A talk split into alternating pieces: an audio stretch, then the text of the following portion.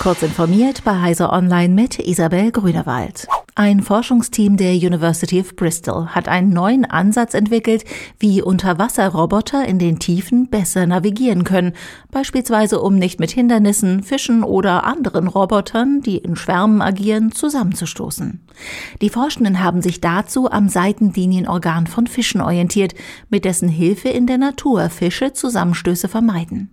Ihren Erkenntnissen zufolge könne die Funktion des Seitenlinienorgans durch einen Drucksensor künstlich nachgeahmt werden. Die von dem Sensor gelieferten Daten können Unterwasserroboter dann dazu nutzen, um sich in dunklem und trübem Wasser zurechtzufinden. Das Team der University of Bristol will diesen Sensor nun weiterentwickeln, um ihn in einem Unterwasserroboter zu verwenden und dessen Funktion zu demonstrieren. OpenAI, die Entwicklerfirma hinter ChatGPT, versucht, die Folgen ihrer Erfindung in den Griff zu bekommen.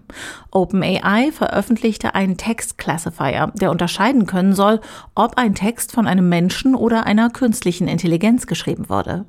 ChatGPT kann menschliche Sprache so gut nachahmen, dass es unter anderem Sorgen gibt, damit könnte bei Schul- und Studienarbeiten geschummelt oder im großen Stil Desinformationskampagnen erstellt werden.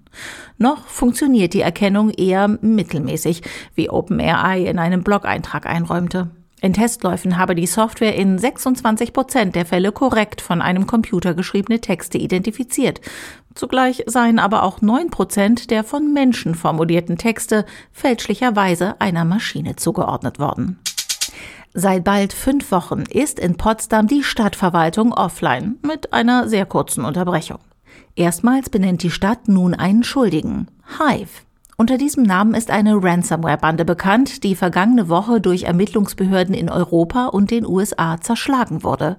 Dabei hat die Polizei die IT-Infrastruktur der Gruppe Hive übernommen. Es könne jedoch nicht ausgeschlossen werden, dass auch nach der Zerschlagung von Hive noch eine reale Bedrohung für Potsdam vorliegt, erklärt die Stadt ihr weiterhin sehr behutsames Vorgehen. Wenige Tage nachdem ein Softwarefehler ein Instrument des Weltraumteleskops James Webb lahmgelegt hat, wurde das Problem mit einem Neustart behoben.